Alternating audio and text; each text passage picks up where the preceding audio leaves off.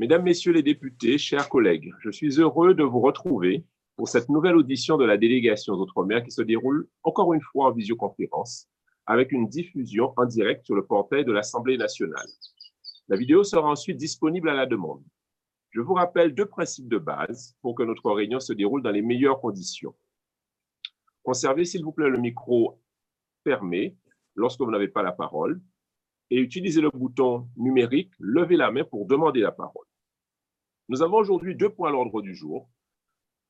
Dans un premier temps, nous entendrons notre collègue Philippe Dunoyer, j'en remercie, et peut-être Philippe Gomez, il nous le dira, euh, nous présenter, à ma demande, et je suis content qu'il ait bien voulu euh, accepter cette demande-là, nous présenter la situation de la Nouvelle-Calédonie un mois et demi après le référendum d'autodétermination du 4 octobre. C'est un sujet qui me tient à cœur, comme à l'ensemble de nos collègues, et je suis heureux que nous ayons trouvé un créneau pour l'aborder. Je salue tout particulièrement le stoïcisme de Philippe Dunoyer, présent parmi nous, alors qu'il est 2h30 du matin à Nouméa. Philippe, merci beaucoup. Dans un second temps, vers 17h, nous entendrons en commun avec nos collègues de la délégation aux collectivités territoriales et à la décentralisation, M. Bruno Arcandipane, président d'Action Logement, organisme qui a succédé au 1% Logement, qui viendra nous présenter l'activité que déploie Action Logement dans les Outre-mer. Je me permettrai d'être extrêmement euh, euh, vigilant sur l'horaire parce que le président de la délégation aux collectivités territoriales euh, n'a qu'une heure et donc il ne faudrait pas que nous puissions déborder. Monsieur le député Philippe Dunoyer, chers collègues, les parlementaires sont certainement les personnes les mieux placées pour évoquer les sujets de société que traversent les territoires puisque leur mission est justement d'être à l'écoute des populations et de relayer leurs préoccupations. Nous le savons, la Nouvelle-Calédonie, depuis longtemps, est déchirée entre les loyalistes favorables au maintien de la République et les indépendantistes. Les années 1980 ont été traversées par des événements tragiques que nous savons. Les accords de Matignon signés en 88 ont permis d'apaiser les tensions et de retrouver le calme pendant plusieurs décennies. Ils trouvent en ce moment leur aboutissement avec l'organisation des référendums d'autodétermination qu'ils prévoient. La Nouvelle-Calédonie nous paraît toujours traversée de courants antagonistes parfois irréconciliables. Vous nous éclairerez sur ce point-là. Pouvez-vous nous en dire plus, chers collègues, notamment sur l'état d'esprit des responsables politiques locaux et sur les chances qu'ont les Calédoniens de combler le fossé qui s'est creusé entre les différentes communautés parfois? En quelques mots, comment voyez-vous l'avenir du territoire, de votre territoire? Je vais donc, Monsieur Dunoyer, cher Philippe, vous donner la parole pour un temps forcément limité, puisque nous devons auditionner à 17h, je l'ai dit, Action Logement. Si certains de nos collègues souhaitent vous poser des questions, je vous demanderai de le faire avec, euh, bien évidemment, concision. Si nous n'arrivons pas à épuiser le sujet en une demi-heure, nous aurons l'occasion d'y revenir. Monsieur le député, cher Philippe Dunoyer, chers collègues, vous avez la parole. Bien, merci, merci beaucoup, Monsieur le Président, cher Olivier, mes chers collègues, je vous salue également, souhaitant vous trouver en, parfaite santé. Euh, merci pour le temps que vous avez la, gentillesse de consacrer à la situation en Nouvelle-Calédonie et, bravo pour le choix de l'horaire. Je pense que ça va, ça va aider euh, au stoïcisme et à la concision également. Non, mais euh, plus sérieusement, je vous remercie de, de, de du temps. Je, je, je plaide non Ah, c'est M. Je félicite M. Carlet.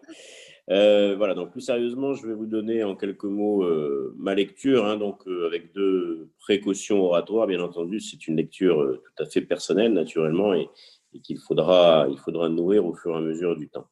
vous l'avez rappelé, Monsieur le Président, l'histoire institutionnelle de la Nouvelle-Calédonie a voulu, depuis l'accord de Nouméa de 1998, que les Calédoniens soient consultés pour décider de leur avenir institutionnel. Euh, c'est le cas depuis deux ans maintenant, puisque le premier référendum a eu lieu en 2018 et le second le 4 octobre 2020. Euh, la question qui a été posée aux Calédoniens, je le rappelle, était assez simple finalement, mais très chargée. Voulez-vous que la Nouvelle-Calédonie accède à un statut de pleine souveraineté et devienne indépendante? C'est comme ça que les signataires ont souhaité euh, résumer tous les enjeux que cette, que cette question et que l'histoire en fait nous amène à trancher. Donc 180 000 électeurs calédoniens se sont euh, fait inscrire sur les listes.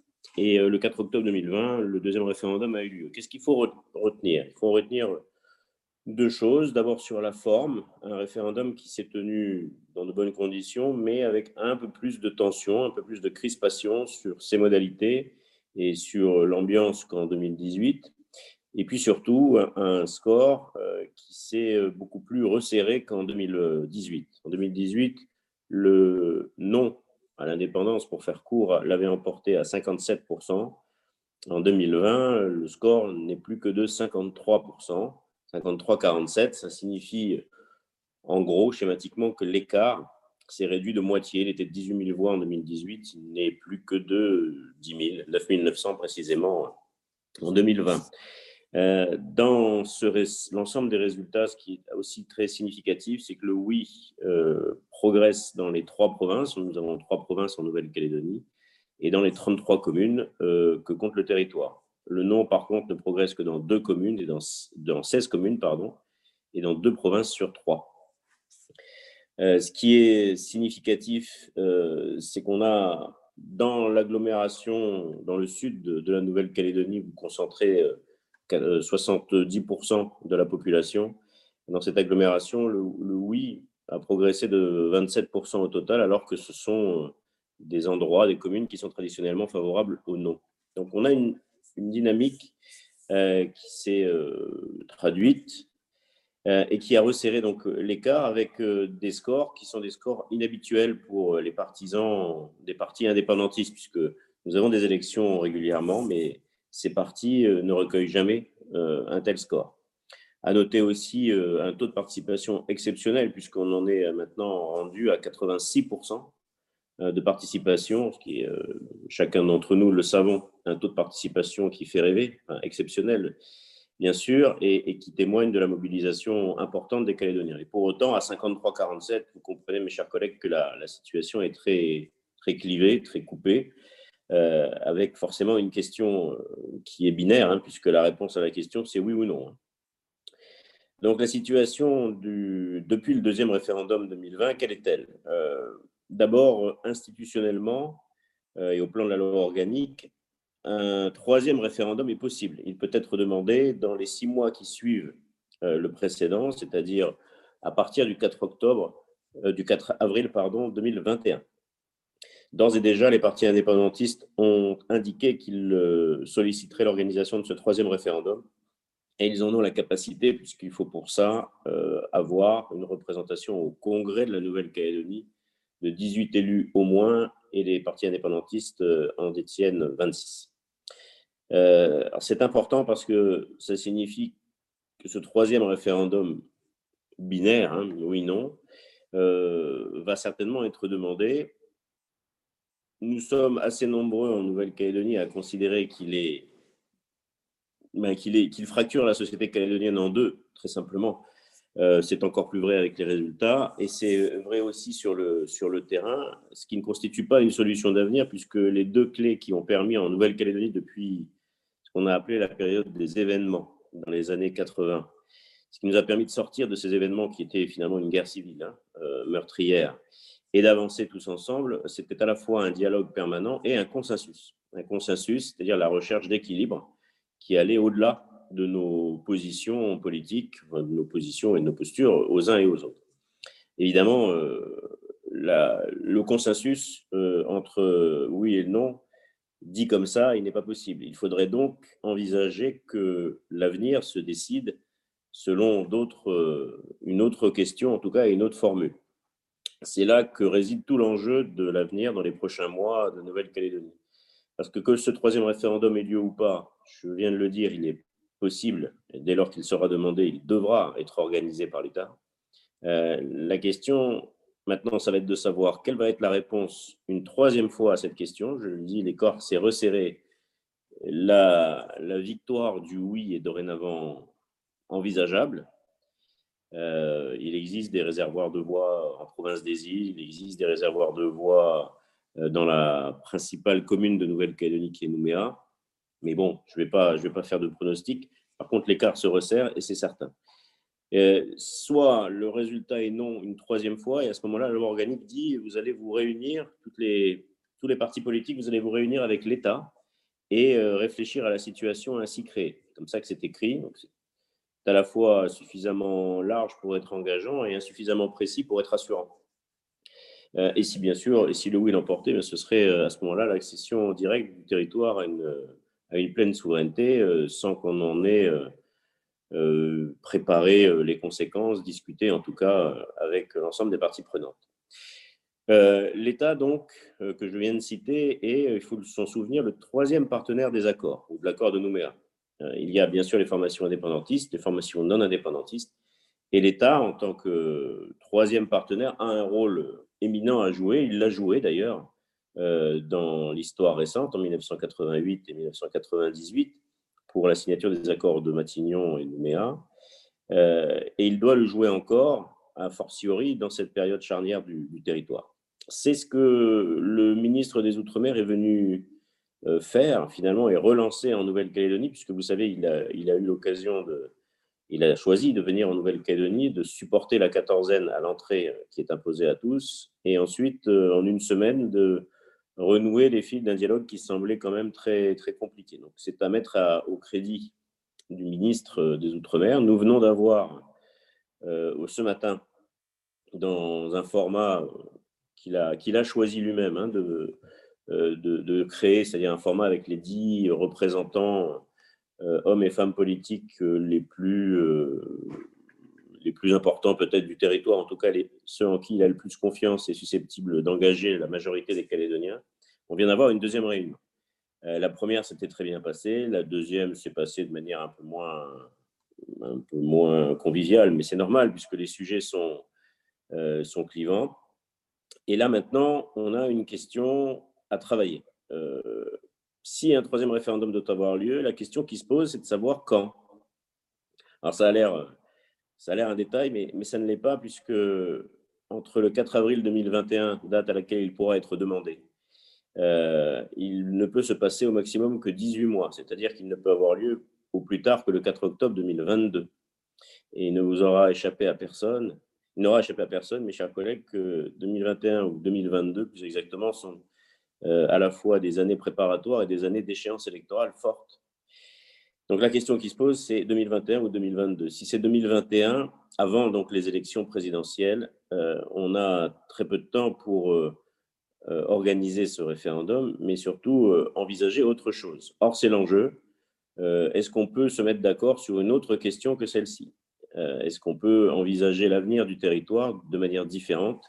Euh, qu'une question qui va nous maintenir dans nos tranchées respectives. Euh, partisans du maintien de la Nouvelle-Calédonie dans la France qui vont répondre non, dont je fais partie, et partisans de l'accession de la Nouvelle-Calédonie à une pleine souveraineté euh, qui vont répondre oui pour les autres. honnêtement, c'est une situation qui est mortifère pour le territoire. Elle, va, elle ne peut pas s'améliorer, elle va empirer, et on commence à le voir un peu sur le, sur le caillou, comme on dit, avec euh, un dossier qui s'appelle le dossier de l'usine du Sud. Euh, on a trois complexes industriels métallurgiques de classe mondiale en Nouvelle-Calédonie, dont un qui va changer de main dans le Sud. Euh, sans surprise, dès lors qu'il s'agit de nickel, c'est un dossier, un sujet sur lequel des manifestations sont organisées, des revendications de nature politique sont exprimées et des tensions sont déjà constatées sur le territoire. Il y a eu des troubles à l'ordre public, il y a eu des entraves à la liberté de circulation ou à l'activité économique, mais, mais surtout, euh, ce qu'il faut que vous sachiez pour faire court, c'est qu'on a de nouveau le sujet nickel comme une forme de préalable, euh, ou en tout cas de condition posée par euh, les formations indépendantistes à la poursuite des discussions. Si ces, si ces préalables ne sont pas levés, ce préalable-là, si ces discussions ne parviennent pas, en tout cas, à obtenir, à obtenir l'équilibre dont je parlais tout à l'heure, à ce moment-là, l'histoire risque de bégayer. Euh, et quand je dis ça, je veux faire malheureusement référence euh, à la période des événements. Je, je l'ai vécu puisque je suis trop vieux maintenant. Euh, et personne ici, personne qui n'a vécu cette période ne souhaite la revivre naturellement, mais, il faut se ranger à l'évidence, ce n'est pas impossible. On ne peut pas forcément dire de la même manière, mais les tensions peuvent très vite rejaillir sur le territoire et c'est aussi un message que je voulais partager avec vous. Alors, il y a des clés hein, pour l'empêcher, bien sûr, et je suis très optimiste sur notre capacité collective à, l'éviter, euh, si on en a, bien sûr, la volonté, la volonté commune. Euh, et à ce moment-là, trouver les voies et moyens pour que chaque camp fasse mouvement hein, si je dois résumer les choses de manière trop caricaturale, fassent mouvement l'un vers l'autre, trouvent une solution consensuelle à base du dialogue, c'est-à-dire les deux clés dont je vous parlais tout à l'heure, pour permettre euh, à notre territoire de sortir. Le ministre des Outre-mer nous a d'ailleurs euh, incité à y réfléchir de manière un peu plus, euh, originale, je dirais que traditionnellement, nous interrogeant les uns et les autres sur quatre types de questions. Qu'est-ce que ça veut dire être français au XXIe siècle dans le Pacifique à 22 000 km de la métropole? Qu'est-ce que ça veut dire être indépendant au XXIe siècle dans le Pacifique? Qu'est-ce que ça veut dire être souverain? Quelle est la nature du lien avec la France? Qu'est-ce que ça veut dire avoir un lien avec la France? C'est-à-dire, il nous interroge en fait sur nos fondamentaux respectifs. C'est comme ça que je l'interprète. Hein. C'est pas, c'est une lecture qui peut être discutée, mais ces fondamentaux respectifs sont-ils euh, très éloignés les uns des autres? Est-ce que finalement nous n'avons pas des valeurs en commun? Est-ce que nous ne partageons pas euh, la même volonté euh, de défendre des droits économiques, environnementaux, politiques, sociaux pour l'ensemble des Calédoniens? Est-ce qu'on n'a pas aussi des objectifs en commun sur l'exploitation, la valorisation du nickel, la protection de l'environnement, etc. Si on arrive à, dépasser ces, clivages et à faire mouvement, pour la troisième fois, après 88 et 98, on aura su montrer à 3, hein, et j'assiste, c'est un partenariat à 3 qui, euh, est nécessaire. Il faut que nous y soyons tous présents et l'État donc a un rôle déterminant à jouer. Si nous y arrivons, à ce moment-là, euh, euh, vous entendrez parler de la Nouvelle-Calédonie de manière positive, c'est-à-dire avec une loi organique à modifier ou nouvelle qui se présentera à vous et qu'il faudra défendre, bien sûr, à l'Assemblée nationale et au Sénat. Et c'est ce que je souhaite. Je terminerai, Monsieur le Président, pour laisser un peu de temps peut-être aux questions en, disant, vu, de chez moi, hein, de ma fenêtre, qu'il est euh, très important que le dossier de la Nouvelle-Calédonie, les enjeux du territoire, euh, ne fassent l'objet d'aucune instrumentalisation politique au plan national. Et je ne le dis pas à votre endroit, mes chers collègues, bien sûr. Je, le dis de manière euh, à la fois historique pour rappeler que lorsque ça a été le cas, ça ne s'est pas bien passé pour nous. Euh, et, je vous rassure, sur les 40 dernières années, euh, cette instrumentalisation a été euh, l'objet de toutes les sensibilités, donc ce n'est pas l'apanage des uns contre les autres. Mais on s'en est toujours très mal sorti parce que on est très loin, on est un territoire à la fois tout petit, très compliqué, avec des tensions potentiellement très fortes, une forme de violence aussi sous-jacente. Et donc une instrumentalisation qui euh, poursuivrait des objectifs politiques euh, bien compris euh, d'intérêt national sur le dos d'un petit territoire ne serait pas ni à la hauteur des enjeux, mais ne serait pas en tout cas une clé susceptible de nous accompagner. Alors, ça ne veut pas dire qu'un consensus national doit aussi se dégager. Si on peut l'avoir, c'est le mieux. Euh, mais c'est ce qu'on a dit à nos collègues de la mission Avenir institutionnel aussi à l'Assemblée nationale. C'est ce que nous avons souhaité partager avec eux. Euh, il faut véritablement, et à nous en Calédonie, de vous donner ces informations, euh, à l'État, au gouvernement, de partager avec vous également les siennes. Faire très attention à ce que vous avez vu, hein, on va avoir une actualité entre 2021 et 2022. donc forcément, en fonction du choix de la date de ce troisième référendum, s'il si, il tombe juste avant ou pendant la campagne présidentielle, euh, il risque, il risque d'être euh, dans la liste des dossiers, bien sûr, qui feront l'objet euh, de la campagne. On ne peut pas l'interdire, mais il faut y prêter une grande attention parce que ce petit territoire, très loin, a les yeux à la fois pour une partie de la population tournée toujours vers la France et, veut maintenir un lien très fort avec, avec ce pays qui nous, a, nous a tant donné dans l'histoire et en même temps une autre partie de la population euh, c'est assez singulier pour être noté, souhaite qu'il accède à une forme, à une forme de souveraineté, tout en maintenant aussi des liens avec la France. Une autre forme de revendication, c'est une revendication qui a une nature euh, à la fois historique euh, et, communautaire, puisqu'il y a eu une colonisation en Nouvelle-Calédonie, et, ceux qui l'ont subi, les descendants de ceux qui l'ont subi, souhaitent également accéder à cette forme de souveraineté pour revenir à, l'égal de l'État qui a colonisé, mais en même temps continuer de poursuivre euh, un chemin ensemble. Voilà, donc c'est à la fois euh, très simple à expliquer, très compliqué à mettre en place. C'est une question euh, de volonté, c'est une question humaine. Donc elle est à la fois riche et dense, mais je, veux croire que les initiatives prises, pour le moment en tout cas, vont dans le bon sens. Voilà, Monsieur le Président, en quelques mots, ce que je souhaitais partager avec vous. Merci beaucoup, Monsieur le député, cher Philippe Dunoyer, pour cet exploit, c'est-à-dire en résumé en quelques minutes de la situation aujourd'hui. Vu le temps qui nous était parti, je me permettrai de, poser des questions au nom des collègues si vous m'y autorisez. Je retiens une première remarque sur laquelle vous avez beaucoup insisté, euh, qui est de dire pas d'instrumentalisation nationale d'un enjeu strictement local. Ça n'aurait que euh, des effets euh, néfastes. Et vous avez relié ça au, calendrier du potentiel troisième référendum qui serait en octobre 2022 au plus tard. Première question, est-ce que vous auriez une idée de la date idéale de ce référendum? Ensuite, j'aimerais que vous puissiez nous éclairer peut-être rapidement, même si ça ne doit pas être facile, pourquoi le oui a progressé? Tout simplement. question simple, réponse pas évidente peut-être. Et enfin, euh, dernière question pour, pour, pour nous. Euh, aujourd'hui, on pourra y revenir. Est-ce que, euh, quelles seraient les conditions à coup sûr d'un risque d'embrasement que vous avez évoqué assez clairement malgré tout? C'est une crainte que vous avez évoquée. Cher Philippe, vous avez la parole.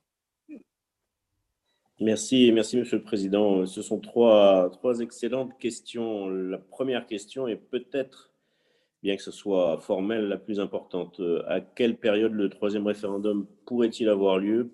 Pour le moment de nos échanges en commun, nous sommes euh, parvenus à, deux options. Une option fin 2021, donc probablement octobre ou plutôt novembre 2021, c'est-à-dire euh, un temps qui nous permettrait d'éviter d'entrer dans la campagne des élections présidentielles euh, ou, même de, s'en rapprocher de trop. Évidemment, euh, dès qu'on saute cet, épisode ici en Calédonie, nous avons nos grandes vacances scolaires, c'est-à-dire une période de démobilisation, même si on ne prend pas l'avion pour sortir par les temps qui courent, interdite, qui est celle de janvier et de février. Ensuite, on a l'élection présidentielle, ensuite il y a les élections législatives, et donc ce serait plutôt fin 2022 ou fin 2021 pour faire court. Fin 2021 semble là c'est une opinion personnelle que je donne, hein, semblerait euh, la date peut-être la plus, la plus avantageuse. Elle présente des inconvénients, mais la plus avantageuse.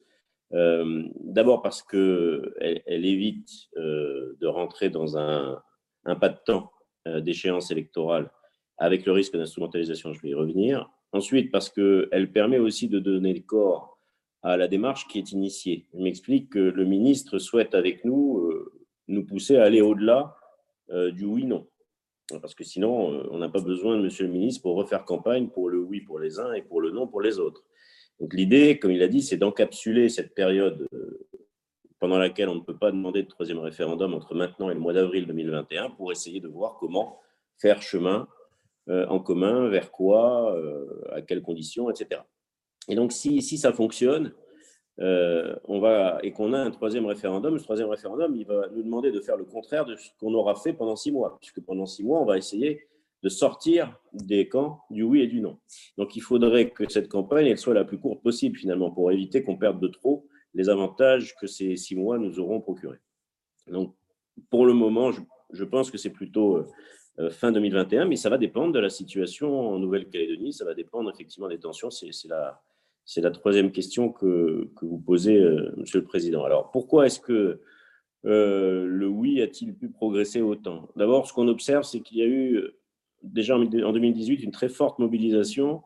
On l'a pensé déjà au maximum, puisque c'était 82% à l'échelle du territoire, et dans la province nord, qui est une province à majorité indépendantiste, on était à 86% de participation. On s'est dit, plus haut, c'est pas possible c'est une erreur puisqu'il y a eu 89% de participation en province nord, euh, ce qui est absolument colossal, 86% à l'échelle du territoire, et, peut-être y a-t-il eu une meilleure mobilisation dans un camp que dans l'autre. Euh, ce qu'il faut aussi euh, savoir, c'est qu'on a, je le disais tout à l'heure, une province dans laquelle le score du non a a régressé en valeur absolue. Il aurait dû progresser de 600 voix, il a, il a reculé de 300 ça fait des petits chiffres, hein, tout ça, mais c'est significatif puisque dans cette province nord à majorité indépendantiste, si le camp du non, entre guillemets, recule, euh, c'est peut-être parce que les partisans du maintien de la Nouvelle-Calédonie dans la France se sont trouvés heurtés par certains propos pendant la campagne. euh, de certains partis qui euh, prônent le maintien de la Nouvelle-Calédonie dans la France, qui ont parlé de provincialisation, d'hyper-provincialisation ou de partition du territoire. La partition du territoire, ça consiste à dire, puisque sur trois provinces, on en a deux qui sont très majoritairement indépendantistes et une qui est très majoritairement non indépendantiste, pourquoi ne pas proposer que ces provinces vivent des sorts institutionnels différents? euh, c'est interdit par la loi organique et l'accord de Nouméa, c'est politiquement inacceptable, mais ça a été dit. Et peut-être que ça a produit quelques effets.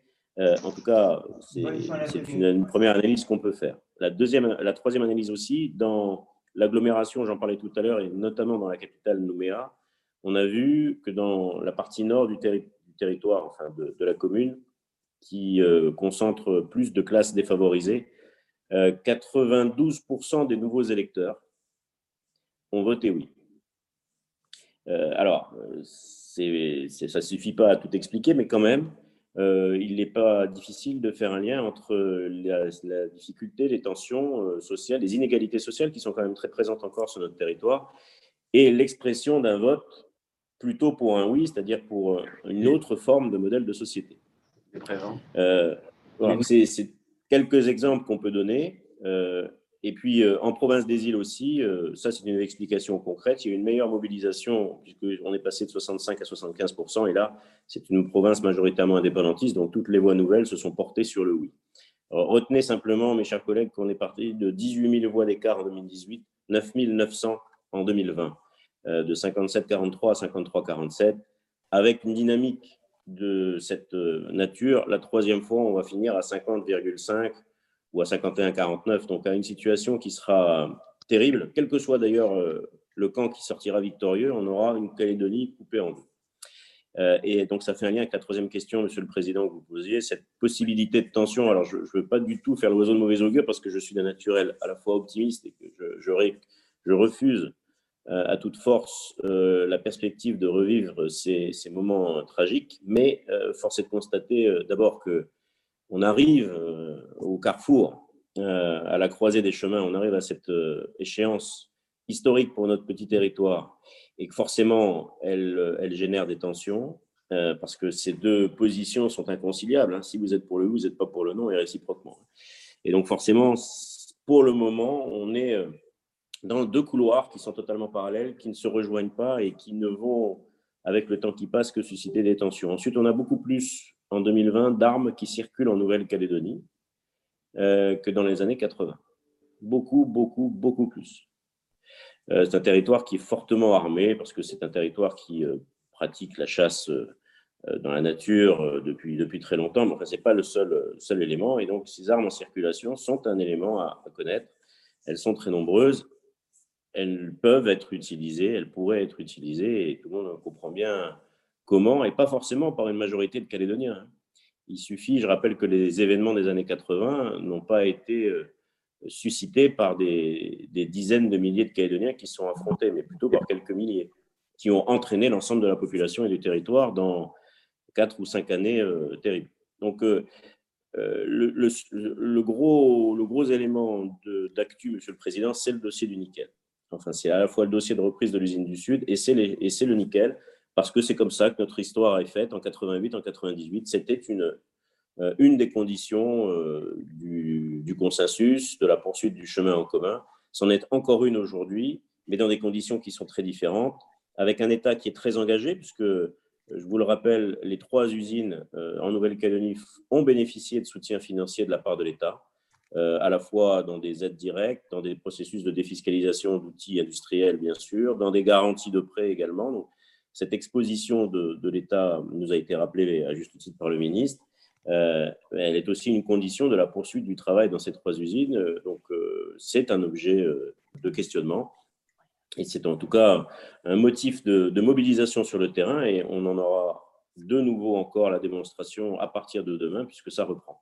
Voilà, donc je ne rentre pas dans le détail parce que ce sont nos affaires locales, mais on a, pour finir encore une fois sur ce risque d'instrumentalisation, je, vais faire un petit parallèle. Moi, je, je, ne suis malheureusement pas un fin connaisseur de la Guadeloupe, ni malheureusement de la Martinique, et je le regrette, ni de la Réunion, ni de l'ensemble de nos territoires, de vos territoires, mes chers collègues.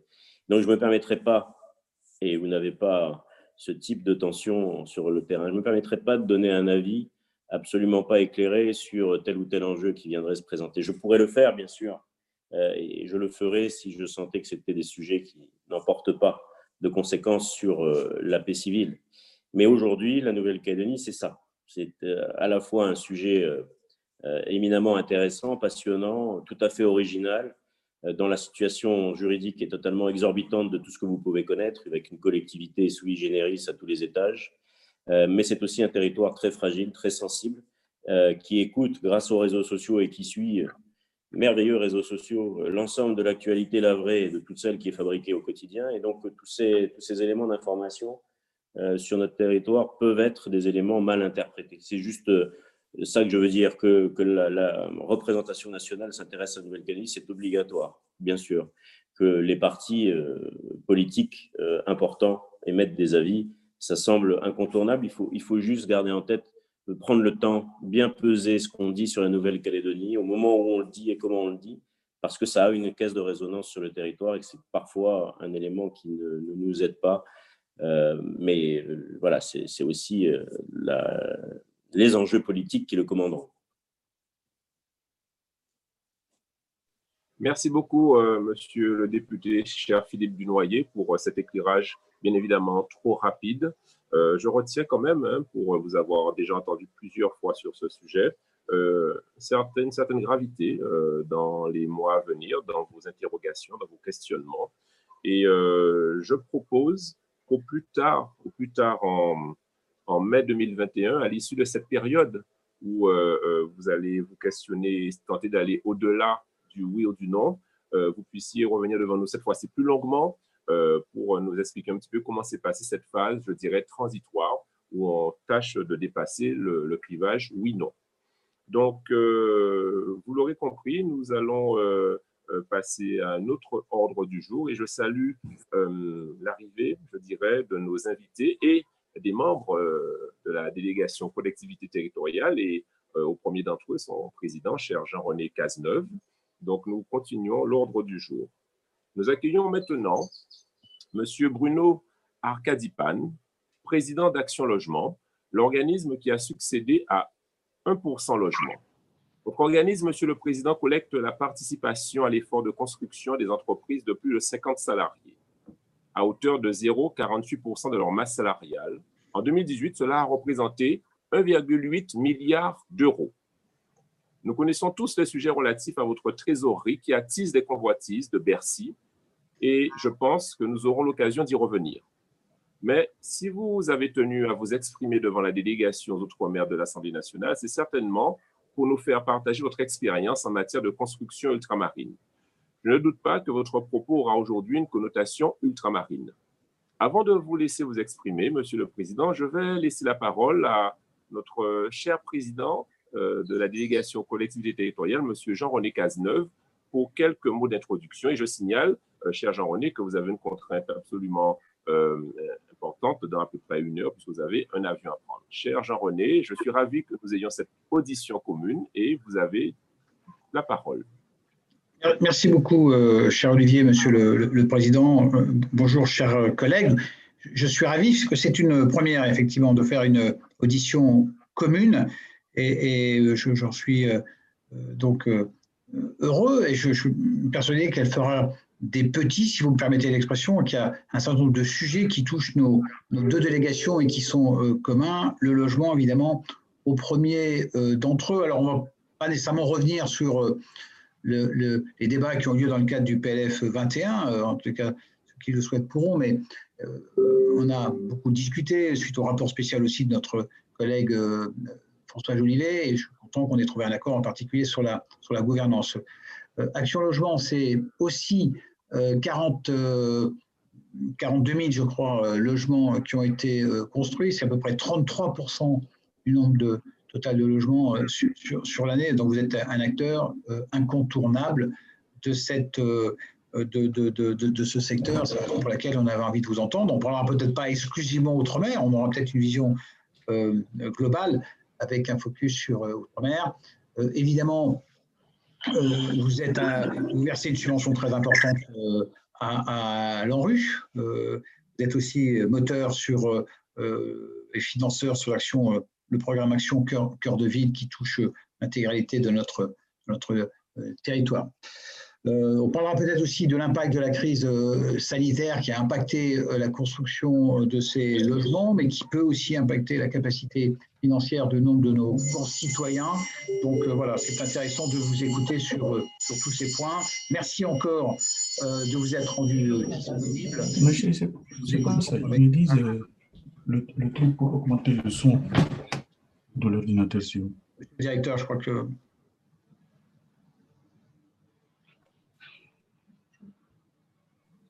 Merci, euh, cher président, cher Jean-René, pour euh, ces quelques mots d'introduction.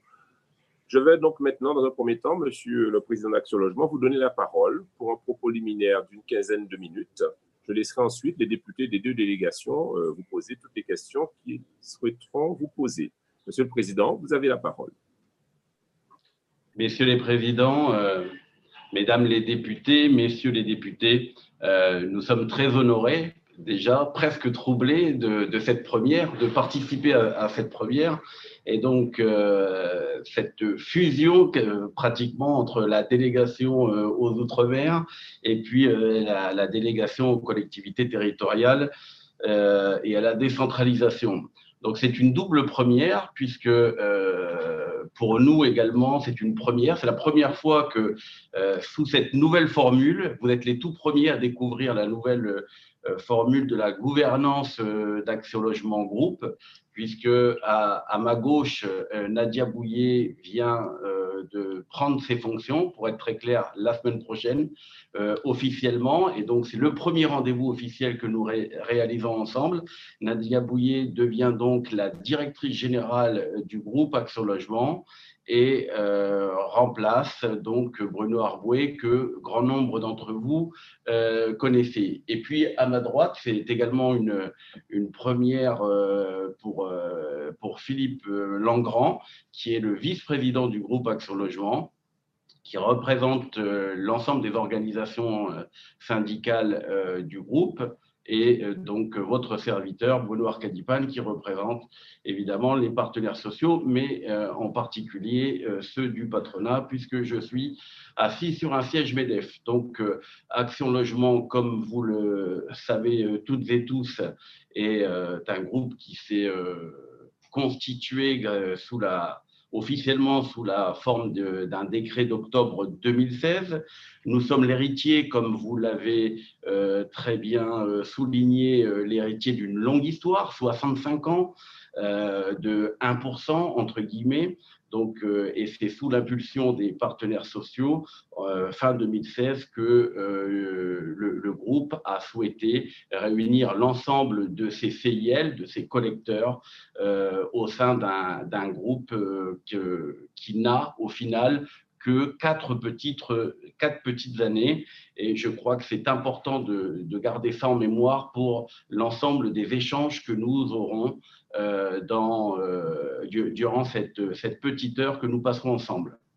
Euh, une fois qu'on a parlé de, ce paritarisme, il est important de, de rappeler que le groupe Action Logement est évidemment donc le collecteur de cette fameuse PEC, la participation des employeurs à l'effort de construction dont, dont vous, parliez il y a quelques minutes, mais est surtout l'acteur majeur euh, du logement social et intermédiaire en France. Et lorsque je dis en France, c'est évidemment, euh, Monsieur le, Président Servat, la France hexagonale, mais aussi la France ultramarine. Et on le verra à plusieurs reprises tout à l'heure. Nous sommes implantés euh, sur l'ensemble des, des, des, territoires. Nous sommes doublement implantés parce que notre groupe fonctionne sur deux jambes une jambe qui est notre pôle immobilier, ça a été souligné, plus d'un million de logements sociaux et, euh, et intermédiaires. Et puis sur l'autre jambe, euh, la, partie service et financement, donc service aux salariés, puisque je, suis dans l'obligation de rappeler que l'ADN de notre groupe, c'est le logement social et intermédiaire à destination des, des salariés, puisque la totalité de notre... Euh, de nos ressources vient donc du financement euh, de, la collecte des salaires de nos salariés, donc de nos entreprises. Euh, donc la partie service et financement est aujourd'hui assujetti à l'ACPR, l'organe de contrôle des banques et, des assurances, et donc euh, nous permet de, euh, de dire qu'il euh, y a un niveau de gestion extrêmement élevé. Et comme vous, aviez, vous avez pu le lire dans le rapport sénatorial, nous collectons un peu plus d'un milliard sept de PEC avec un, un rendement d'à peine 2%. Je crois avoir vu parmi les, parmi les participants monsieur le député de Courson, spécialiste de la question, qui nous expliquera qu'à peine 2, millions pour lever 1,7 euh, milliard de PEC, c'est un niveau euh, de, rendement extrêmement, extrêmement euh, faible. donc voilà en, quelques mots une présentation globale, globale du groupe. Il a été dit par le président Cazeneuve que euh, nous sommes le plus gros financeur de l'ANRU, avec 7 euh, milliards d'euros sur les 10 que le président Macron a euh, souhaité, a souhaité en début de quinquennat avec le doublement de, des volumes de l'ANRU, mais également nous sommes le financeur, un des financeurs importants d'Action Cœur de Ville avec un milliard et demi. Et euh, tout ça pour dire que euh, à travers la convention quinquennale que nous avons signée euh, le 16 janvier 2018 à hauteur de 15 milliards d'euros, puis le 25 avril 2019, nous avons signé un plan d'investissement volontaire sous l'impulsion des, des, partenaires sociaux à hauteur de 9 milliards c'est-à-dire que nos investissements euh, seront à hauteur de 24 milliards sur l'ensemble des territoires et pour ce quinquennat. Donc j'ai cité à plusieurs reprises les territoires. Pourquoi? Parce que nous sommes le seul groupe de notre secteur d'activité totalement territorialisé. C'est-à-dire que euh, les décisions ne se prennent pas à Paris, sont appliquées en territoire. Les décisions sont prises les mesures puis les décisions sont prises en territoire et euh, financées euh, et, finalisées à Paris. C'est un groupe inversé, c'est donc un groupe totalement territorialisé qui nous permet d'avoir une approche extrêmement fine euh, des besoins et une réponse extrêmement précise.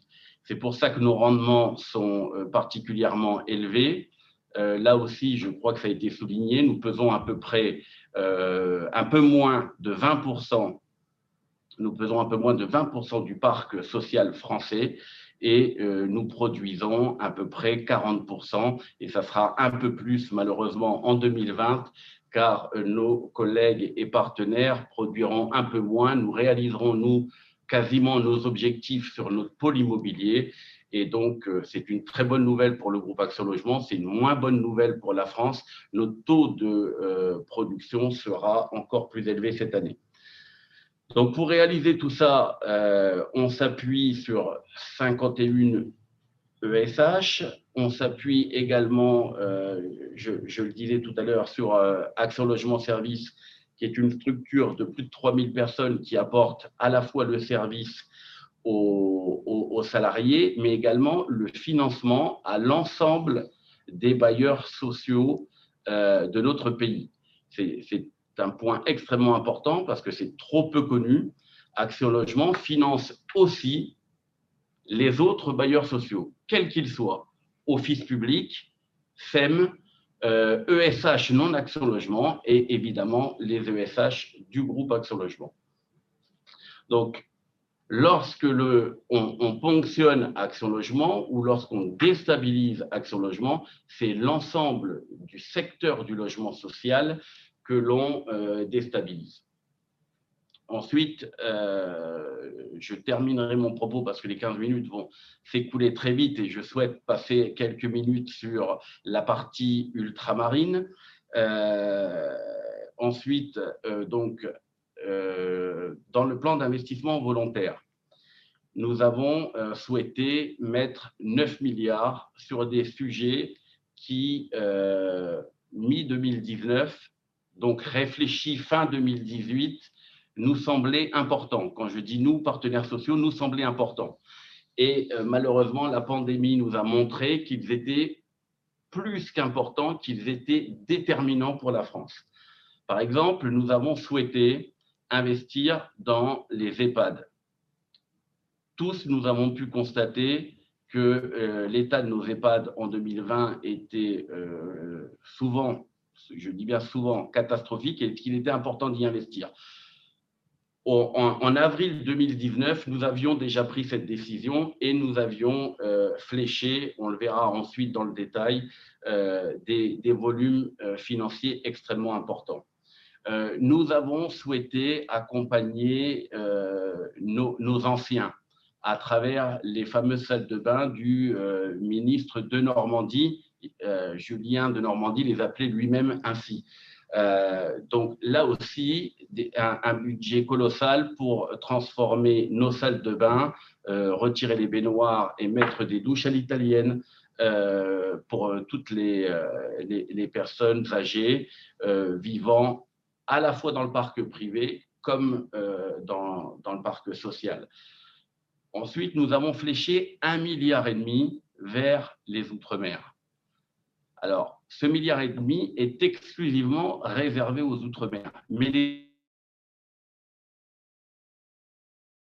les autres points du PIB, l'ensemble des ultramarins bénéficient de la totalité du plan d'investissement du PIB. Sauf que ce milliard et demi est aujourd'hui euh, démarre très très fort. Il est, aujourd'hui en cours euh, d'investissement puisque nous avons à la fois fléché euh, ces, volumes colossaux. Je rappelle que dans la convention quinquennale, seuls 100 millions d'euros sont destinés au territoire des Outre-mer. Donc passer à 1,5 milliard, c'était véritablement une marche énormissime à franchir que nous avons franchi et que nous souhaitons euh, maintenir, voire euh, graver dans le marbre, parce que euh, avec les fonctions que nous risquons d'avoir, évidemment, il y aura des choix à réaliser.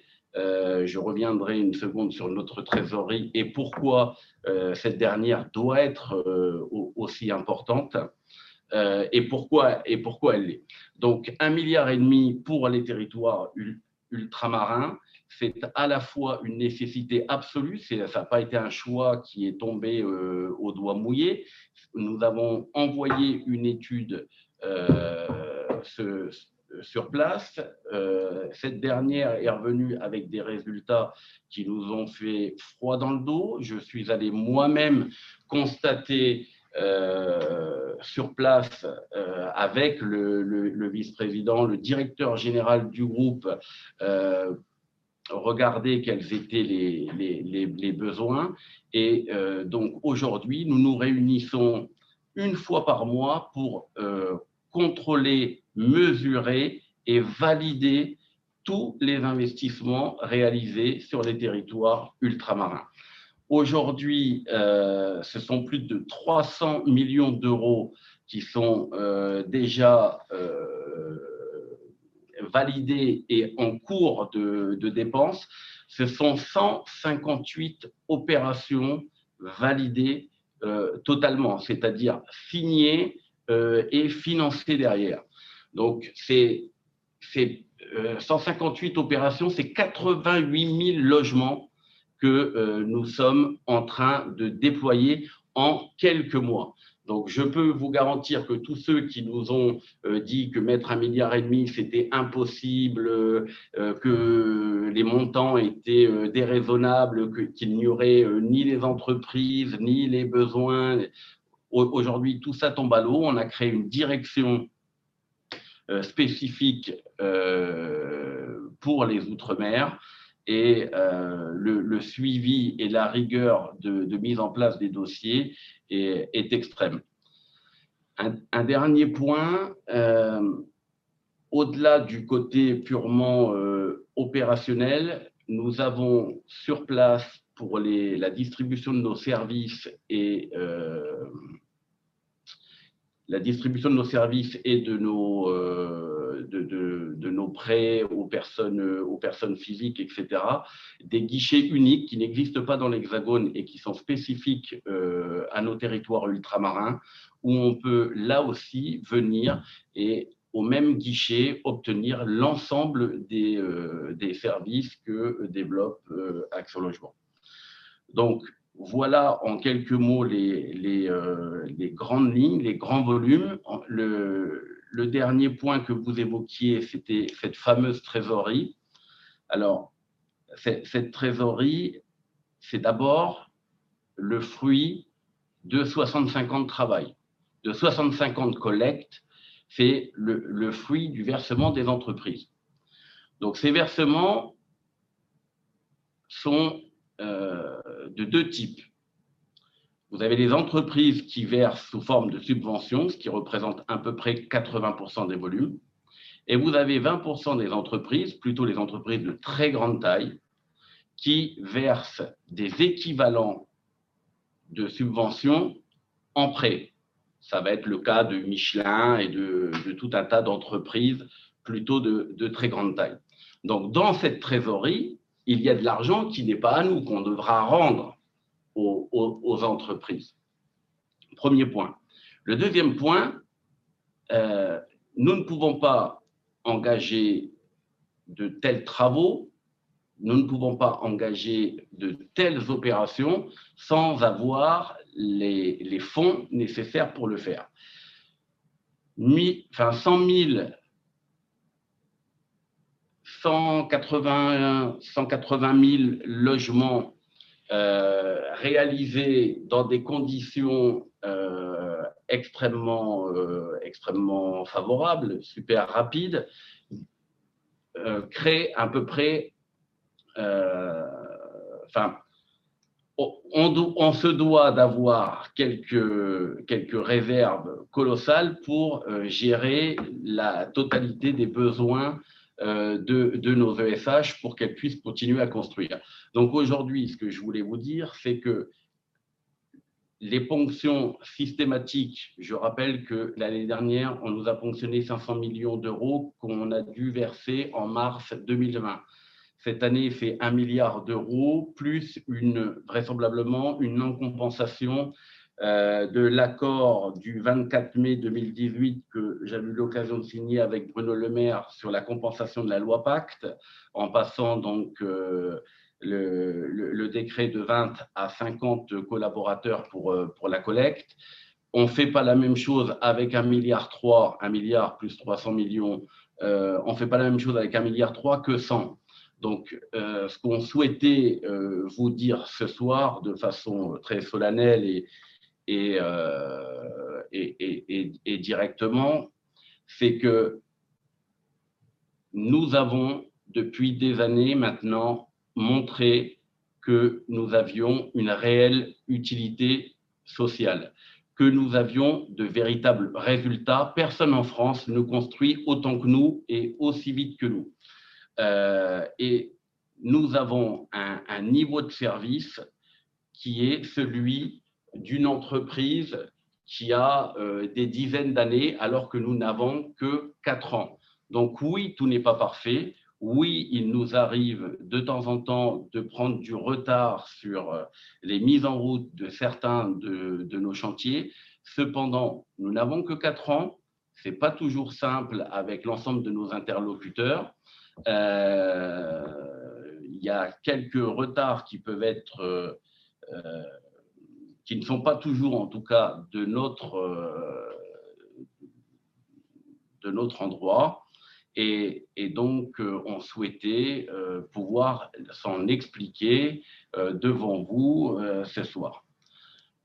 Voilà, j'espère ne pas avoir été trop long, messieurs les présidents, et donc on est prêts tous les trois à répondre à l'ensemble de vos questions. Merci beaucoup, Monsieur le Président, pour euh, cette présentation minière très claire et à la fois très synthétique. Je ne doute pas que des collègues euh, députés des deux délégations auront des questions à vous poser. Je passe d'ores et déjà la parole au député euh, Guillaume Vulté. Cher Guillaume, vous avez la parole. Je vois les mails. Je vous propose, chers députés, de lever les mains numériquement. vous savez, il y a dans l'icône, quand vous cliquez sur participants, il y a sur votre nom, vous cliquez, il y a lever la main, c'est plus facile pour moi. Mais sinon, j'ai bien vu les mains se lever du député Camardine et de Courson. Mais si vous voulez bien le faire aussi numériquement, c'est plus facile pour moi. Merci. Monsieur le député Guillaume Bulté, à la parole. Merci, Monsieur le Président. Euh, bonjour, Monsieur le Président Acadipan, Savonneau. Euh, je ne vais pas, euh, comment dire, euh, lever un mystère très très mystérieux. Moi, je suis un soutien sans faille d'Action Logement dans l'action qu'elle mène au profit du logement social. J'ai été assez chagriné par les débats qui ont eu lieu, même si je trouve que au moins ça a permis de clarifier un certain nombre de choses et que euh, le fait de songer à réformer un système aussi précieux en regard de l'action que nous menons pour le logement de, tous les Français, le faire par ordonnance aurait été quelque chose de tout à fait dommageable. Ce n'a pas été le cas. Les choses se sont remises en la matière euh, dans l'ordre et j'en suis ravi. Et s'il fallait qu'il euh, y ait un exemple de l'investissement d'action de logement, euh, et de son efficacité et de son poids dans le logement social, je pense que les Outre-mer seraient en effet une illustration tout à fait, conséquente. Euh, vous l'avez rappelé, c'est 1,5 milliard qui est prévu dans le, dans le plan d'investissement volontaire que vous avez mis en œuvre. Euh, un esprit chagrin remarquerait que c'est la même chose qu'il dit dans le plan de relance ce qui montre votre implication en, la matière. Euh, mais vous l'avez remarqué, mais c'est aussi pour le plan de relance, que les autres dispositifs de droit commun restent accessibles évidemment euh, aux, Outre-mer. J'aurais une question assez simple à vous donner. Vous connaissez aussi l'action que je en matière de logement indigne. Malheureusement, les Outre-mer ne sont pas épargnés par ce phénomène. C'est même un sujet extrêmement prégnant là-bas. Et j'aurais aimé avoir la déclinaison du plan d'investissement volontaire en la matière. Je sais que c'est un des axes que vous suivez et savoir donc quelle sera l'action quelle sera l'action logement, excusez-moi de, de, la formule, euh, sur ce sujet. Ça a été coupé, je ne sais pas. C'est l'action outre-mer. Euh. Logement indigne. Le logement indigne, quelle part de comment le, le, le, PIV va se décliner en matière de lutte contre le logement indigne, qui est un des sujets majeurs du logement en outre-mer? Merci, cher député euh, Je passe la parole à monsieur le député David Lorion. Cher David, vous avez la parole. Oui, bonjour. Bonjour, monsieur le président. Bonjour, monsieur le directeur, chers collègues. La situation outre-mer, notamment euh, à l'île de la Réunion, parce que je suis député évidemment de cette île, confirme par le, notamment les OLS euh, sur place, la, la SHLMR, qui fait apparaître des besoins non seulement, et vous l'avez exprimé, dans les logements intermédiaires, euh, qui est déjà prévu dans la convention que vous avez signée, mais aussi euh, des besoins très importants, et le député Vulté vient de le rappeler, mais aussi des besoins très importants dans la réhabilitation des logements sociaux de plus de 15 ans et dans l'élargissement de la production des PLS 9. Euh, la demande d'ouverture du PIV sur la réhabilitation reste un sujet donc majeur pour la Réunion. Les LS nous confirment que la consommation du PIB et sa réussite passera, par le financement de ce type d'opérations, qui sont des opérations particulièrement nombreuses. Il s'agit de modifier la convention aujourd'hui euh, qui est écrite pour essayer de réorienter une partie des financements du PIB, notamment sur la réhabilitation des logements anciens de plus de 15 ans et euh, le complément notamment sur le logement neuf, mais en PLS. Est-ce que ça, c'est encore possible aujourd'hui? Merci. Monsieur le Président d'Action Logement, vous avez la parole pour ces deux premières questions. Merci, Monsieur le Président. Concernant le, logement indigne, euh, nous, avons, euh, nous avons déjà investi 225 millions d'euros euh, depuis juin 2019 pour démolir des, des logements indignes. C'est à peu près 20 000 logements sociaux et qu'on a transformé, enfin, on a démoli à peu près 20 000 logements euh, sociaux et on en a euh, produit 4 000 à la place de ces 20 000. Pourquoi cinq fois moins? Parce que souvent, ces logements indignes sont dans des zones qui ne sont pas celles qu'attendent nos nos concitoyens. Et puis, deux, la, typologie du logement est évidemment totalement différente, où on a, euh, on construit moins haut, on construit avec euh, des, terrasses, on, construit plutôt des pavillons que de la grande hauteur, etc. etc. Donc oui, euh, monsieur le député euh, Vulté, nous allons continuer à, investir sur les Outre-mer et tout particulièrement à lutter contre le logement indigne euh, en, sur les territoires ultramarins, mais aussi en France hexagonale, parce que dans l'hexagone, on a aussi beaucoup, beaucoup besoin de lutter contre ça. Et euh, Marseille, malheureusement, a été un exemple terrible pour notre, pour notre pays.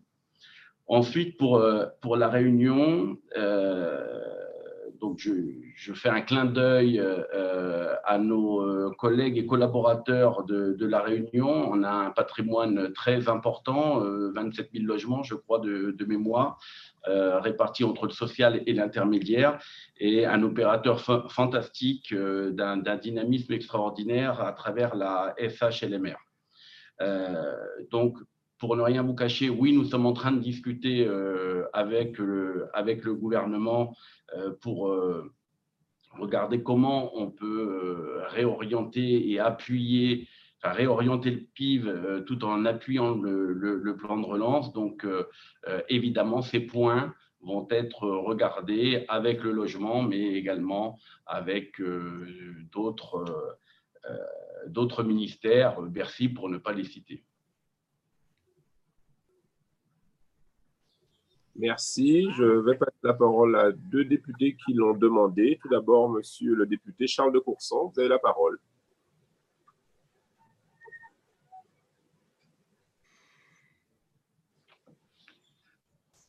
Charles, activez votre micro, s'il vous plaît. On ne vous entend pas.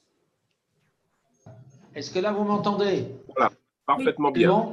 bien. Oui, c'est bon. Bon, euh, Monsieur le Président, bonjour. Moi, je voulais vous poser une question toute simple.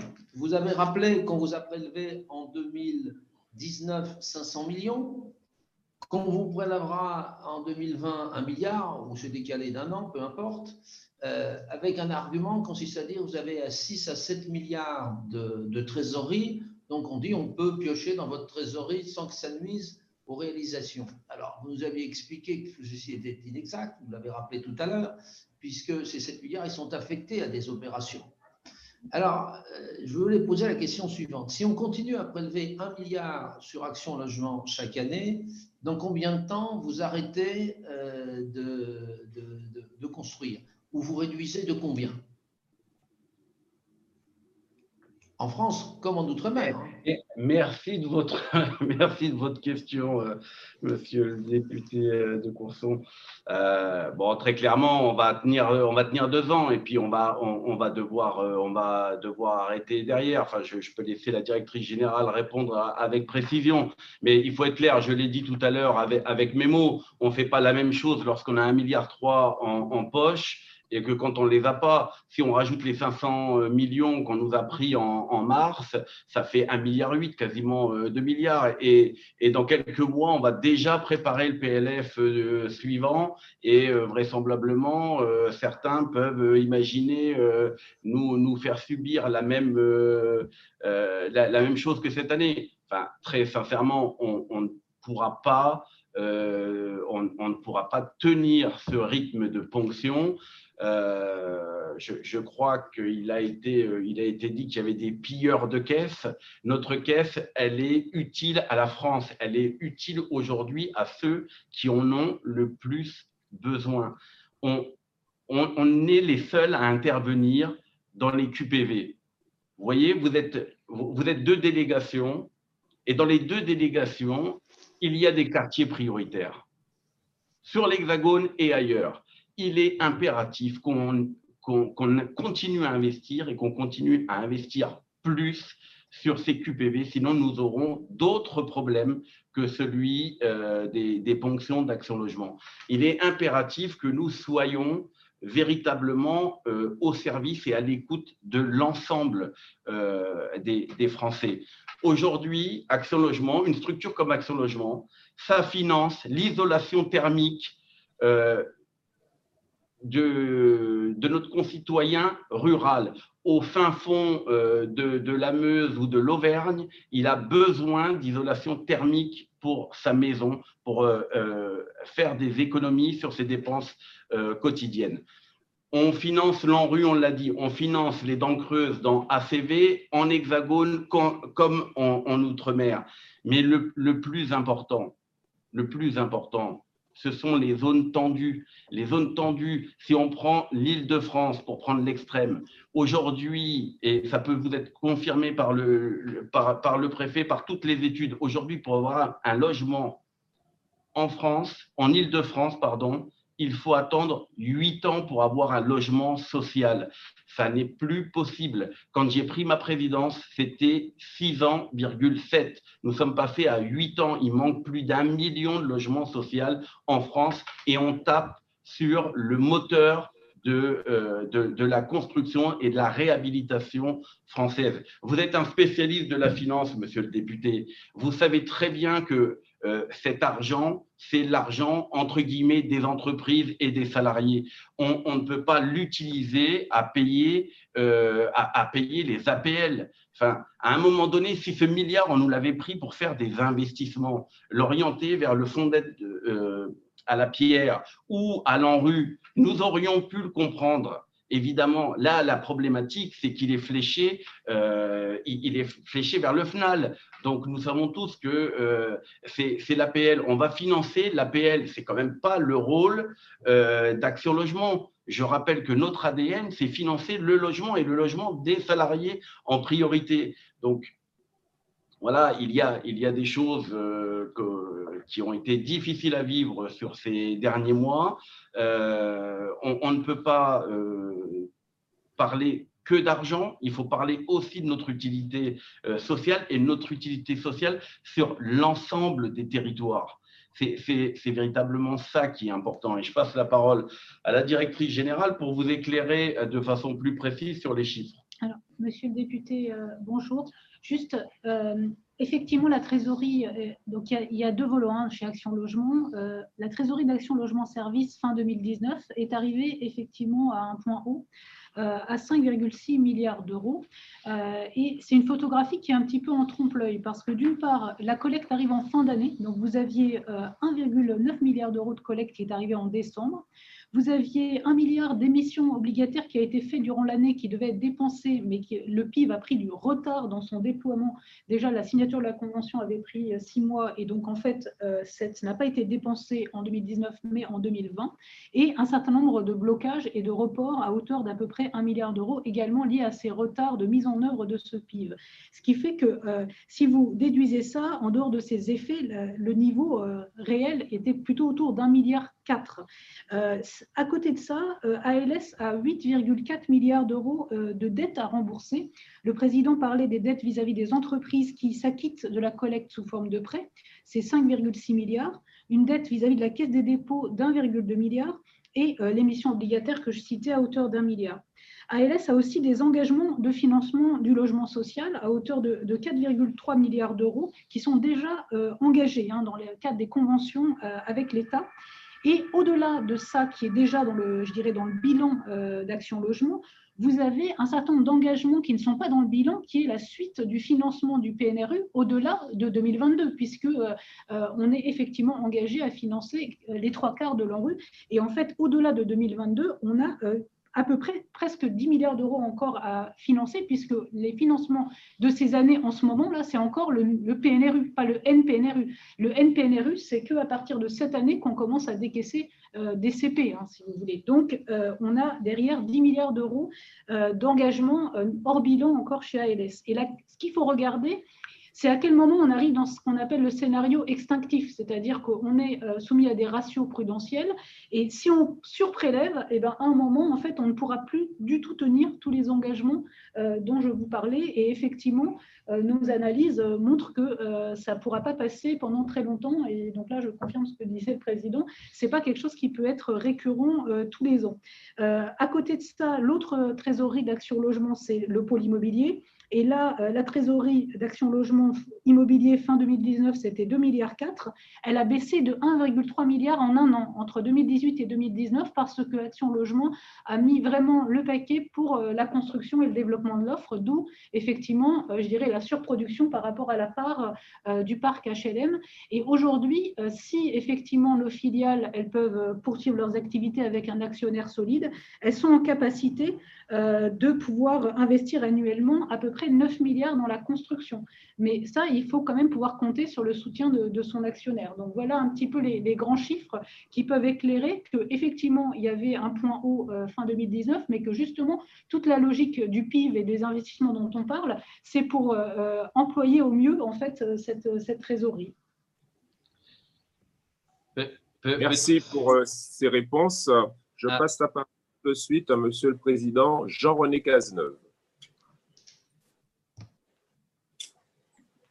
Merci, Monsieur le Président.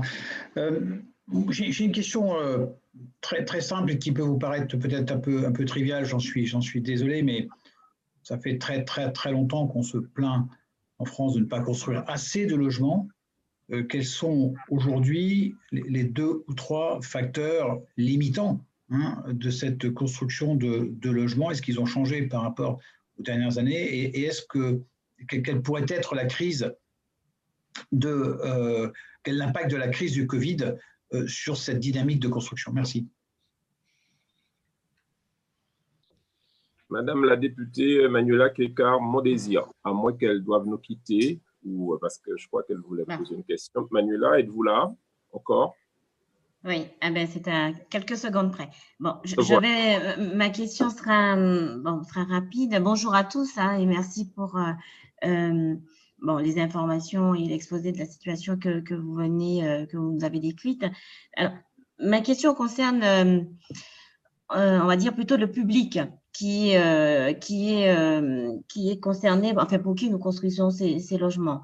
Alors, euh, ça va rejoindre une problématique que nous rencontrons dans les autres commerces, notamment la Martinique, et je parlerai du, vieillissement de la population. Donc, on parle de, dans, dans les différentes mesures, hein, la mobilité par rapport euh, au changement de, lieu de travail. Mais euh, je crois que je voudrais quand même alerter sur la question de, l'âge.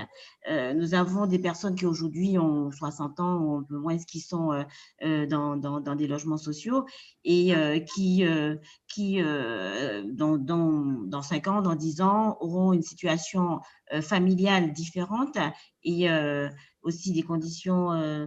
Euh, comment euh, vous euh, anticipez, vous prévoyez avec les, opérateurs ces changements de situation au sein des, du parc, en fait, et la, notion de construction de logement? Merci, cher député Clécar Désir. Monsieur le député Mansour Kamardine a la parole. Cher Mansour. merci, Président. Vous m'entendez? Parfaitement bien. Oui, merci, euh, cher Président. Euh, euh, bonsoir, les collègues. Bonsoir, Monsieur le Président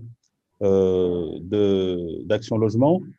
Ma question a trait à Mayotte, où je suis élu, bien évidemment, un territoire sans doute que vous ne connaissez pas encore ou que vous connaissez peu et qui, et qui vous connaissez peu parce que au moment où nous parlons d'Action Logement, depuis son ancêtre pour cent logement de 65 ans. Je crois que c'est simplement maintenant que euh, Action, Action Logement euh, envisage d'intervenir à Mayotte. Alors, j'ai eu l'occasion de rencontrer très récemment, je crois en début de semaine, représentants locaux euh, avec qui nous avons échangé.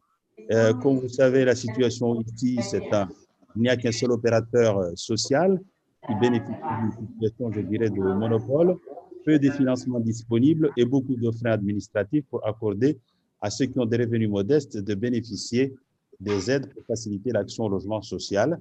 Euh, donc, euh, euh, ma question est la suivante. J'aurais souhaité vous interroger très simplement que vous puissiez nous dire quelles sont vos ambitions maintenant que vous vous ouvrez, disons, à nos, à nos salariés maorais, quels sont les, vos ambitions pour ces territoires, euh, d'autant que, comme je le disais, si on parle de logements indignes, de précarité, de territoires les plus reculés, je crois que Mayotte bat tous les records et mes collègues euh, qui siègent avec moi à l'Assemblée nationale euh, connaissent ces situations, puisque je ne manque pas l'occasion, une seule occasion, pour rappeler cette situation, car il faut que nous apportions des réponses à ces, à ces collectivités. Alors, vous avez parlé tout à l'heure du, du PIB, le plan d'intervention, des plans d'intervention volontaire.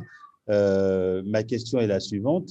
S'il y a des freins qui ne vous permettent pas de construire massivement, euh, est-ce qu'il ne peut pas envisager, notamment pour nos, euh, nos, anciens, nos anciens salariés qui vivent dans des conditions de précarité assez aiguës, imaginer déjà des interventions. Tout à l'heure, vous parliez par exemple de changer, d'échanger le baignoire, la baignoire. Ils n'ont même pas de baignoire ni rien. Est-ce qu'on ne peut pas déjà imaginer pour ces quatre catégories-là, en attendant l'intervention, que vous, interveniez et puis euh, comment faire pour, euh, encore une fois, euh, vous aider à vous implanter définitivement à Mayotte parce que les enjeux ici sont considérables. et encore une fois, aujourd'hui, vous n'avez aucun, aucun logement, aucun parc de logement à Mayotte. Merci, cher Mansour. Monsieur le Président, vous avez la parole.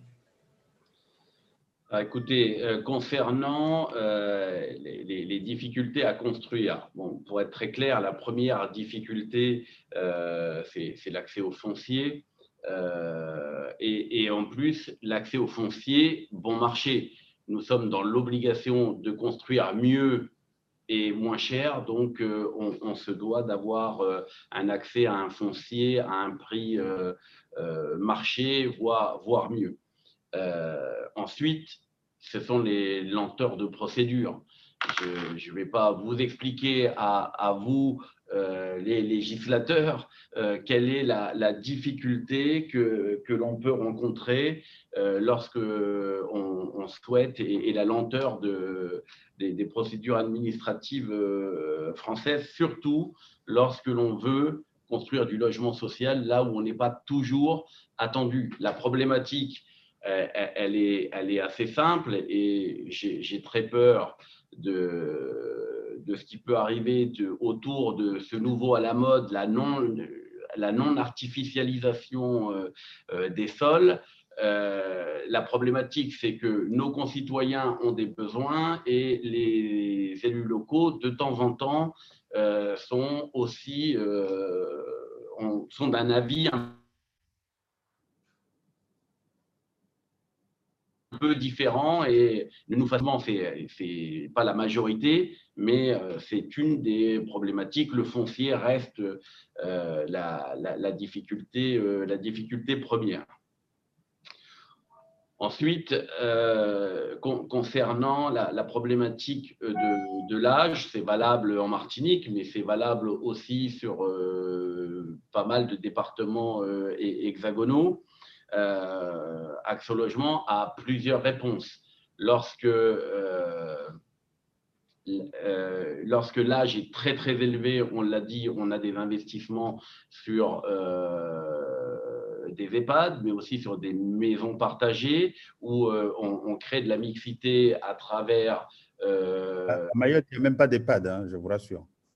On n'est même pas là. J'y viens, j'y viens, j'y viens à Mayotte. J'y viens. C'était pour répondre à, la question de votre collègue euh, de, de Martinique. Donc, on, on met, on, on, essaie euh, de, de, mixer les populations où euh, des jeunes peuvent aider aussi des, des personnes euh, d'âge mature. On, a des, des concepts et, et, des projets et des projets pour ça. On crée des maisons adaptées aussi aux personnes d'âge d'âge avancé, des maisons qui rentrent dans le cadre du logement social et pas intermédiaire ou, plus, hein, vraiment euh, des, produits adaptés. Et euh, on, regarde cette problématique de près en Martinique, mais aussi euh, en, Guadeloupe. Et puis, pour, pour Mayotte, la réponse sera, sera à venir. Vous l'avez dit dans, dans votre propos introductif, Monsieur le Président. Euh, il y a aujourd'hui CDC euh, Habitat qui a une filiale sur place qui, euh, construit. On ne peut pas dire qu'il ne, ne faut rien, mais ils sont là depuis longtemps. Nous venons d'arriver. Nous avons des salariés aujourd'hui sur place. Nous avons un président et un vice-président de comité territorial, donc qui nous représentent. Ce sont des, élus, des membres au sein du, d'Action Logement. Et ils sont là pour nous remonter les informations. C'est pour ça qu'ils ont pris contact avec vous. Et sous la direction donc d'Ibrahim Adia, qui est le, directeur de notre, euh, euh, de notre service donc, euh, dédié aux ultramarins. Nous sommes en train de regarder au plus près des besoins. Il était d'ailleurs dans l'océan Indien, il était chez vous et à la Réunion la semaine dernière. Il est rentré jeudi ou vendredi et nous allons, comme partout ailleurs, monsieur le député, investir soit à travers nos propres moyens, soit à travers la filiale de CDC Habitat qui est déjà sur place, leur donner les moyens de faire plus et plus vite. Donc euh, voilà les engagements que nous pouvons prendre euh, euh, auprès, de, auprès de vous. je vais passer la parole à, Philippe Langrand qui pourra vous donner également toute la détermination que les organisations syndicales ont à être présents sur l'ensemble des territoires, dont ceux des, des, Outre-mer. Et puis peut-être également vous parler de temps en temps des lenteurs euh, qui ne, sont pas dues à Action Logement, mais de temps en temps à l'État, et notamment à travers l'aide aux salariés, où on a mis beaucoup de temps à débloquer une situation sur les problématiques d'impayés dues au Covid pour répondre à, Monsieur le Président euh, Cazeneuve. Oui, quelques mots, euh, quelques mots pour, euh, compléter les, propos et les réponses du, président. Il y a une question qui a été posée autour de, la crise. Je crois qu'on ne peut pas écarter, on peut pas écarter ce fait à l'heure actuelle, puisque si on se projette un peu, la crise économique et, sociale va, euh, va malheureusement euh, s'amplifier. On peut le craindre d'ailleurs sur 2021 et peut-être même d'ailleurs sur, sur, sur 2022. Euh, premier point, c'est c'est le paritarisme qui existe aujourd'hui à Action Logement. Pourquoi j'insiste sur ce point? Parce que je pense que pour répondre à une question d'une telle force que, la crise aujourd'hui, le faire ensemble, le construire ensemble, entre organisations patronales et syndicales, coordonner cette action ensuite euh, avec l'État, ça me paraît essentiel. Le construire ensemble, il va amener le vivre ensemble, dont on sait très bien qu'aujourd'hui, euh, il est euh, percuté de, de, plein fouet. Donc, je réinsiste sur ce point. Après, il y a quatre priorités qu'Action Logement qui ont été déjà développées hein, autour du logement, autour de l'emploi. J'en profite pour dire un mot sur la mobilité, qui, à mon avis, a aussi un, élément clé euh, dans la période et certainement dans les mois euh, qui vont venir. Et là aussi, hein, l'actualité nous, nous rattrape qui, en ce qui concerne la, mobilité. Je pense qu'il y aura de nouvelles réflexions d'ailleurs à avoir sur ce point. Mais c'est quelques presque 130 millions d'euros euh, d'aide à la mobilité qui sont octroyés par Action Logement auprès des salariés ou des jeunes. L'action avec les territoires, ça a été longuement évoqué, peut-être que je ne vais pas y revenir, et, on a beaucoup insisté sur les territoires ultramarins, d'ailleurs, chronologiquement depuis, depuis tout à l'heure. Un mot sur l'accompagnement des parcours résidentiels. C'est aussi très important pour euh, euh, les, les, organisations qui composent Action Logement aujourd'hui. Euh, l'accès à la propriété, par exemple, mais aussi sécuriser le parcours locatif avec un dispositif qui marche bien, qui fait ses preuves, qui s'appelle Visal et que vous connaissez, avec plus de 300 000 contrats qui ont été émis, et puis le soutien aux salariés en difficulté. Et c'est là où je reviens sur la crise, parce que je pense que au-delà euh, de, ce que fait, de ce que produit Action Logement depuis, euh, depuis longtemps maintenant, au-delà de, des évolutions que va connaître Action Logement euh, dans, dans, les mois qui vont venir au travers de la négociation qu'auront les partenaires sociaux avec, avec l'État, au-delà de tout ça, il va falloir intégrer la question de la crise dans, dans nos dispositifs. Et c'est là qu'on voit aussi qu'Action Logement est, est, est, une, c'est une grosse machine, mais c'est une grosse machine qui sait aussi répondre aux enjeux actuels et, futurs. Ça, je pense que c'est important aussi à, souligner. Moi, je vois trois ou quatre euh, points à mettre en avant par rapport à cette question qui a été soulevée autour de la crise.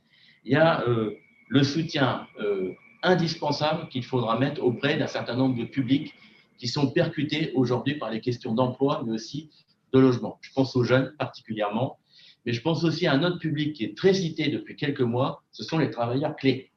Je pense que là, on a une réponse, on aura une réponse à apporter.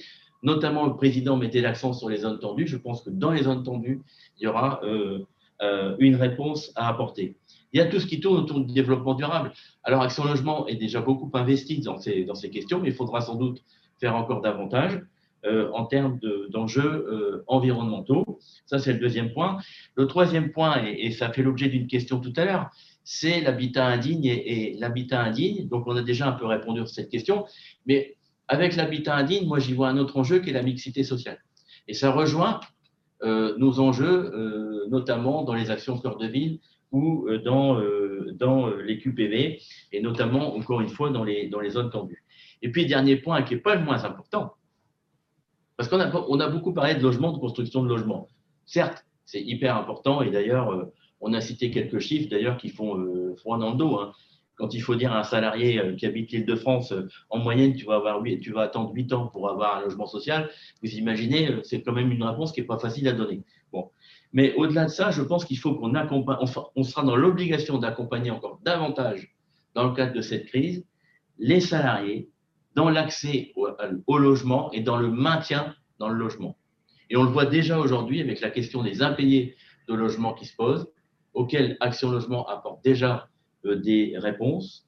Euh, c'est la je parlais de Visal tout à l'heure, c'est peut-être un dispositif qu'il faudra faire progresser encore, évoluer, c'est à, à, regarder. Et puis aussi euh, l'accès à l'accession sociale.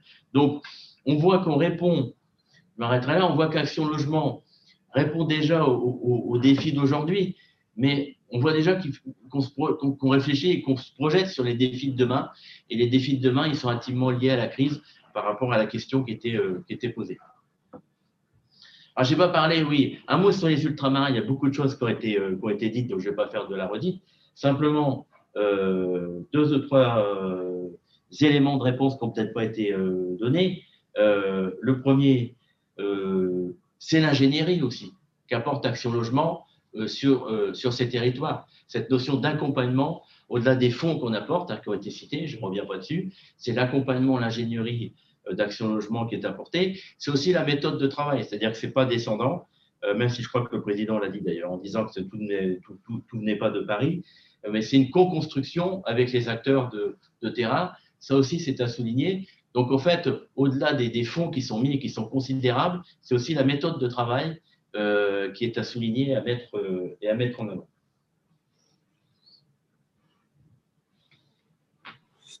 Merci beaucoup, messieurs, pour euh, ces réponses. Dernière salle de questions, monsieur le député Mathias, cher Max, vous avez la parole. Merci, Olivier, monsieur le député de la première circonscription. Mesdames et messieurs, euh, les chers collègues, bonjour Monsieur le Président, avec euh, vos collaborateurs. En tout cas, euh, cela me fait plaisir de vous féliciter des actions que mène Action Logement sur le terrain. Je crois que nous en avons vraiment besoin. Et en Guadeloupe, l'action d'Action Logement est de plus en plus palpable. Et il y a un dynamisme et je sais que les besoins sont difficiles parce que enfin, sont légion et qu'il est difficile d'y répondre mais que, en tant que tel, en tant que député, euh, puisque je m'aperçois que ces actions euh, sont concrètes et de, cette et de cette volonté dont vous ne voulez participer, eh bien, nous serons là, en tout cas. En tout cas, moi, je suis là pour accompagner et qu'il en sera le même, j'espère qu'il en sera le même pour mes collègues, je n'en doute pas. Monsieur le, Président, ma question sera simple. J'ai, oui, parlé d'une réforme de la gouvernance d'Action Logement euh, qui serait euh, dans les tuyaux. Quelles pourraient être les conséquences de cette réforme pour, pour Action Logement et, euh, par quel organisme ou autre structure Action Logement pourrait être remplacé ou bien quels sont les points fondamentaux qui pourraient être positifs ou négatifs à Action Logement dans, dans la réforme si elle avait lieu?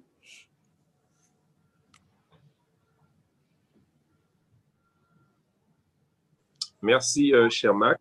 Et puis moi, euh, en dernier lieu, euh, Monsieur le Président, j'aimerais savoir concrètement comment vous pensez que nous pourrions vous être utiles euh, dans les questions que vous avez posées, liées notamment au prélèvement de votre trésorerie qui pourrait euh, pénaliser vos actions à court moyen terme, parce que vous avez évoqué euh, deux ans. Voilà, en en clair, comment la représentation nationale, selon vous, pourrait vous être utile? Donc, merci pour réponse et conclusion, s'il vous plaît. Merci beaucoup. Je vais essayer d'être bref. Euh, pour, pour, répondre, à, pour répondre au, à vous deux de façon, de façon générale, donc Action Logement ne sera pas remplacé. Euh, pour, pour, pour, être clair, euh, Action Logement ne sera pas remplacé. Action Logement, euh, même si ça a été écrit beaucoup dans la presse, euh, Action Logement est efficient on, l'a montré à travers, euh, à travers quelques chiffres.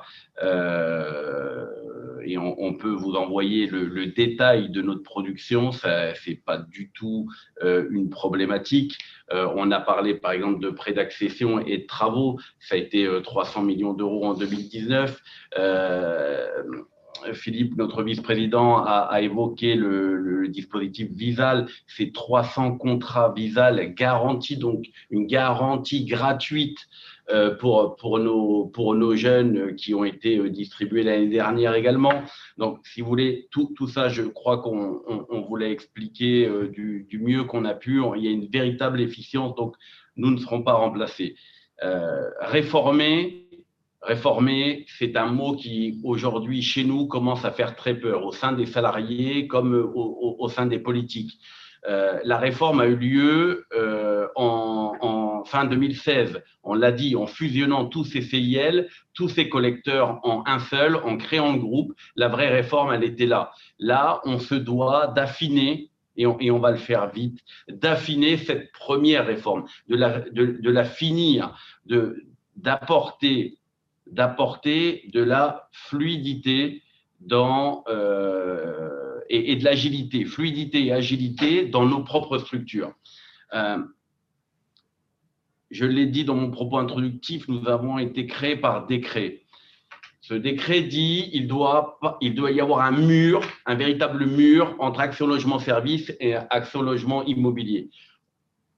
On, a découvert en travaillant en mettant en place que un tel mur nous posait des problématiques assez lourdes, que euh, avoir beaucoup de conseils d'administration euh, distincts avec euh, des présidents, des vice-présidents et des DG différents, etc., etc. C'est pour ça que vous avez, avec le Sénat, dans une, CMP conclusive d'octobre 2019, si euh, j'ai bonne mémoire, 2018, dans la loi Elan, vous nous avez permis, par la loi, de cumuler les mandats. C'est-à-dire qu'aujourd'hui, je suis le président du groupe, je ne peux pas aller présider le conseil d'administration d'une de mes filiales, je ne peux même pas aller y siéger, et c'est la même chose pour mes deux voisins.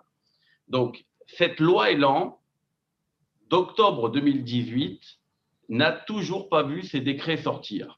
Donc, évidemment que ce sont ce type de modifications qui ne sont pas à la marge, qui sont des modifications importantes, mais qui ne sont pas non plus une énième réforme, parce qu'il y a 18 000 salariés, euh, ben, vous avez vu, répartis sur l'ensemble des territoires. Quand ils entendent aujourd'hui le mot réforme, ils ont véritablement euh, peur. Donc il y a eu euh, tout un tas d'articles de sortie qui ont créé une véritable déstabilisation au niveau du groupe nous avons réussi, comme le disait le vice-président, à tenir nos, équipes, à, maintenir une unité qui fait que le groupe Action Logement sera certainement le seul en 2020 à tenir ses objectifs. Mais là, il faut maintenant travailler avec un scalpel. Il faut être précis. Nous ferons, en tant que partenaires sociaux, des propositions dans les semaines qui viennent pour continuer évidemment à avancer, pour améliorer la, gouvernance et la structuration de notre groupe. Mais euh, on ne disparaîtra pas, on va, euh, on va continuer à, à travailler et je crois que c'est essentiel pour la France et pour nos concitoyens. Voilà, pour ma part, je, je, vous remercie. C'est un échange exigeant, euh, pas simple pour nous qui ne faisons pas ça, contrairement à vous tous les jours. Mais euh, voilà, nous sommes en tout cas à votre disposition, à toutes et à tous, pour répondre au-delà de cette audition euh, en, en, présentiel, en visio, en ce que vous voudrez, à l'ensemble de, vos questions. Enfin, nous sommes véritablement euh, à, votre disposition, ainsi que la totalité des, équipes d'Action Logement. Je vous remercie d'ailleurs beaucoup tous euh, qui, avaient, qui donnaient un accueil de façon très régulière à l'ensemble de, nos équipes. Euh, vous, vous, avez été un soutien puissant, fort, dans des moments qui ont été difficiles pour, pour le groupe. Et au nom du conseil d'administration d'Action Logement Groupe, je me permets de, vous remercier avec euh, un remerciement tout particulier à, nos deux présidents du jour, donc euh, Jean-René euh, Cazeneuve et notre ami Olivier Servat, qu'on remercie vraiment tous les deux de, tout cœur. Bien écoutez, Président, chers membres de la direction d'Action Logement, nous sommes à notre tour ravis déjà d'avoir pu inaugurer cette audition commune avec la délégation collectivité territoriale et la délégation d'outre-mer. Nous sommes bien évidemment, vous l'avez senti dans nos questionnements et nos interventions, tout à fait solidaires de vos actions, qu'elles soient hexagonales ou ultramarines.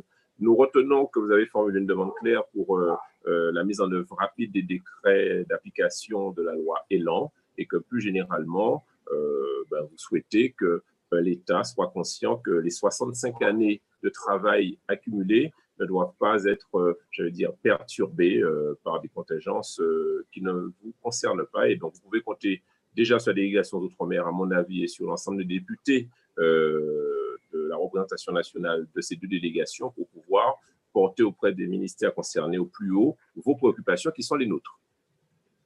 Merci infiniment. Merci. Merci. Merci. Voilà.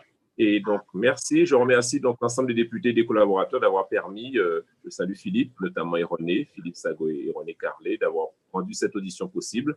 Et chers collègues députés, je vous dis à très bientôt. Merci beaucoup, Monsieur le Président.